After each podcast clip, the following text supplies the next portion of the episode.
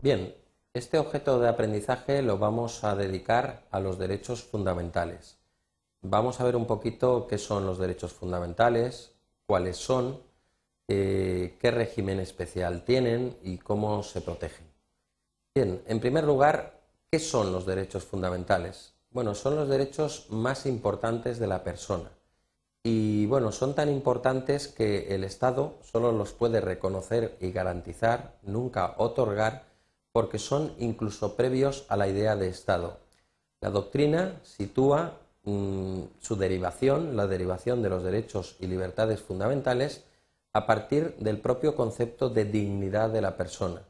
La dignidad de la persona, por su lado, la encontramos en el artículo 10 de la Constitución y nos dice este artículo 10 que constituye el fundamento del orden político y de la paz social.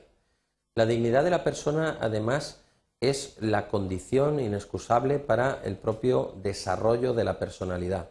Y este desarrollo de la personalidad solo se consigue a través del ejercicio eficaz de cada uno de los derechos y libertades que encontramos en nuestra Constitución.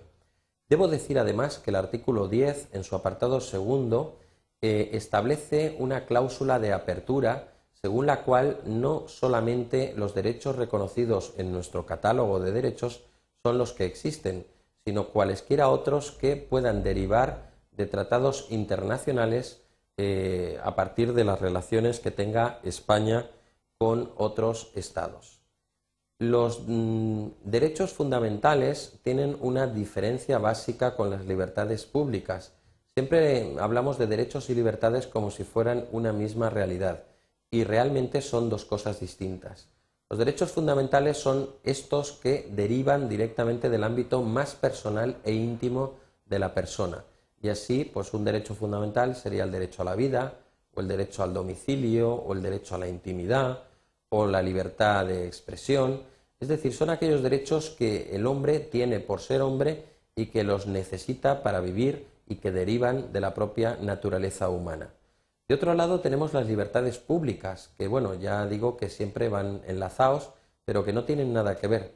Las libertades públicas tienen un contenido político, son derechos cuyo reconocimiento ha costado bastante al poder, son derechos que se miran con mucho recelo por parte del poder público y suelen tener una dimensión colectiva en cuanto a su ejercicio a pesar de que la titularidad sea individual. De otro lado, también debemos decir que los efectos del ejercicio de una libertad pública son muy difíciles de prever, por la sencilla razón de que estamos hablando de ejercicios de derechos, mm, de ejercicios grupales de un derecho. Entonces, siempre que hablamos de un grupo de personas, lo cierto es que nos resulta muy difícil prever el efecto del ejercicio de un derecho por una comunidad o por un grupo de personas. Dicho esto, lo voy a explicar con un ejemplo. Una libertad pública paradigmática es la libertad de manifestación contenida en nuestra Constitución en el artículo 21.2. Dice que bueno, se comunicará a la autoridad que sólo podrá prohibirla cuando existan razones fundadas de alteración del orden público con peligro para personas o bienes. Bien, Mm, ¿En qué consiste esta libertad pública? En que cada uno de nosotros podemos manifestarnos o no. La titularidad del derecho es individual. Pero hay una cosa cierta, y es que si una pluralidad no se manifiesta, lo único que podemos encontrar es a un sujeto aislado, pegando voces, quemando un neumático, silbando, en fin, haciendo estereotipos o haciendo eh, una serie de ritos o, o, de formas extrañas que la gente no entendería. Esto no podríamos denominarlo jamás una manifestación.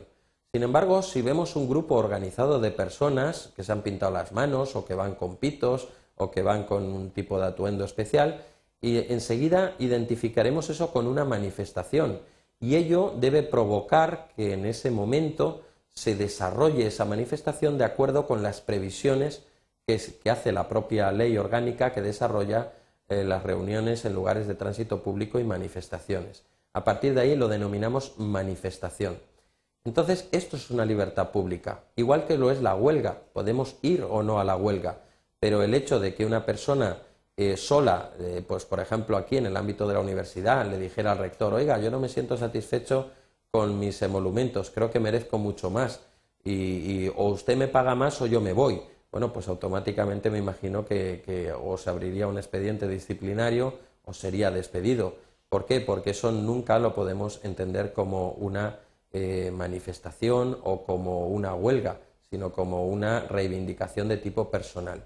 Por tanto, las libertades públicas sí que quiero que se quede en la mente de todos, que son el ejercicio de un derecho que tiene titularidad individual, pero ejercicio colectivo que no resulta grato generalmente al poder público porque suelen instrumentarse contra el propio poder del Estado y los efectos de cualquier eh, libertad pública pues son imprevisibles. Ejemplos de libertades públicas, además de la libertad de manifestación y, la propia, bueno, y, la libertad de asociación, y en fin, hay muchísimas. Tenemos también la, libertad de huelga, eh, tenemos también eh, la libertad de expresión, tenemos, eh, en fin, un, casi un número amplísimo de libertades que siempre requieren o suelen requerir de ese ejercicio eh, colectivo por parte de la colectividad.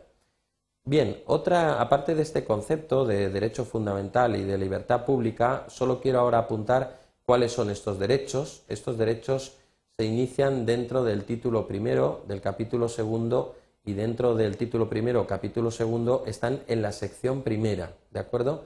La sección primera viene referida a los derechos fundamentales y libertades públicas y luego hay un artículo que refleja las garantías de estos derechos que incluye también a dos que no se encuentran dentro pero que tienen el mismo tratamiento, que son el artículo 14, que realmente es un principio pero con las garantías de un derecho fundamental, y la objeción de conciencia del artículo 30.2. Bueno, pues estos serían los derechos fundamentales y libertades públicas y por tanto recordad que son desde el 14 al 29 y el 30.2. Y en cuanto a la especificidad, en cuanto a sus garantías, aquí deberíamos acudir al artículo 53 en sus distintos niveles. Sobre todo el 53.2 es el que nos da una especial protección de estos derechos, otorgándole eh, el recurso de amparo ante el Tribunal Constitucional y el recurso basado en los principios de preferencia y sumariedad. El recurso de amparo ante el Tribunal Constitucional debe tener tres requisitos que voy a escribir para que se os queden muy claramente y de una manera muy plástica. El primero es que la vulneración la realice un poder público, ¿vale? Poder público. Este poder público es eh, un poder público de tipo general, Puede ser legislativo, ejecutivo, judicial. Puede ser la policía, un profesor de universidad, el rectorado, es decir, cualquier tipo de administración pública en un sentido general. Entonces, quien realice la vulneración tiene que ser un poder de esta naturaleza. En segundo lugar, la vulneración debe eh, centrarse sobre uno de los derechos reconocidos en el título primero, capítulo segundo sección primera. ¿De acuerdo? Aquí lo tenéis, que son los artículos 15 a 29 y luego ya os he dicho que hay que sumar el 14 y el 30.2. Y en último lugar, el tercer requisito es agotar, agotar la vía ordinaria. La vía ordinaria. ¿Qué significa esto de agotar la vía ordinaria? Pues que hay que intentar eh, recurrir hasta que ya no quede ningún otro recurso y después es cuando quedará expedita eh, la vía del Tribunal Constitucional.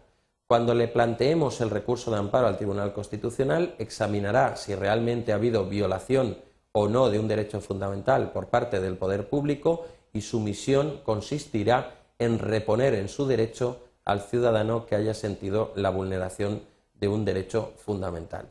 Bueno, dicho muy brevemente, esto es una cabecera de lo que constituyen los derechos fundamentales, cuáles son y cuáles son las principales medidas para garantizarlos. Aquí concluye este objeto de aprendizaje.